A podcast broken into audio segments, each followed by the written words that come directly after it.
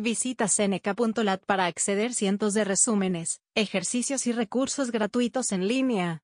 Seneca.lat es una plataforma divertida y gratuita con recursos educativos gratuitos.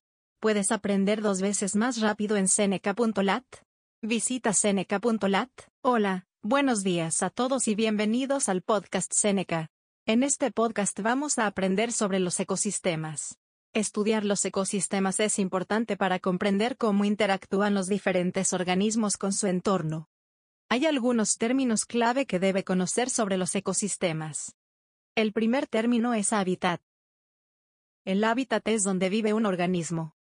Diferentes individuos dentro de una especie tienden a ocupar el mismo tipo de hábitat. Las personas de diferentes especies tienen más probabilidades de ocupar un hábitat diferente.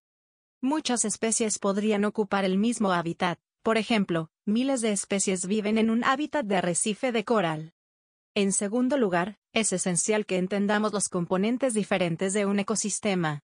Cuando muchos individuos de la misma especie ocupan el mismo hábitat, son una población. Múltiples poblaciones de diferentes especies en el mismo hábitat forman una comunidad. Los ecosistemas pueden ser enormes, por ejemplo, la selva amazónica.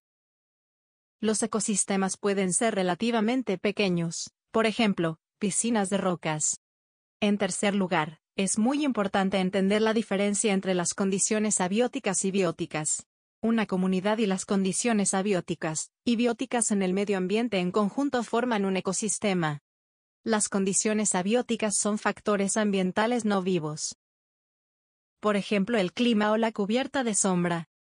Por contrario, las condiciones bióticas son factores ambientales vivos.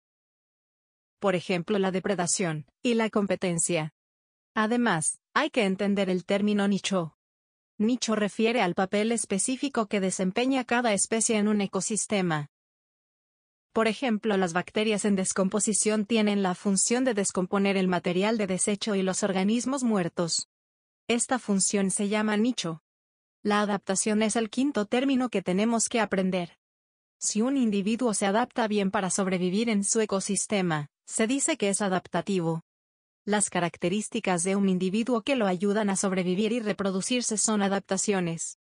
Para resumir, los términos claves que aprendimos hoy son hábitat, los componentes diferentes de un ecosistema, condiciones bióticas y abióticas, nicho y adaptación.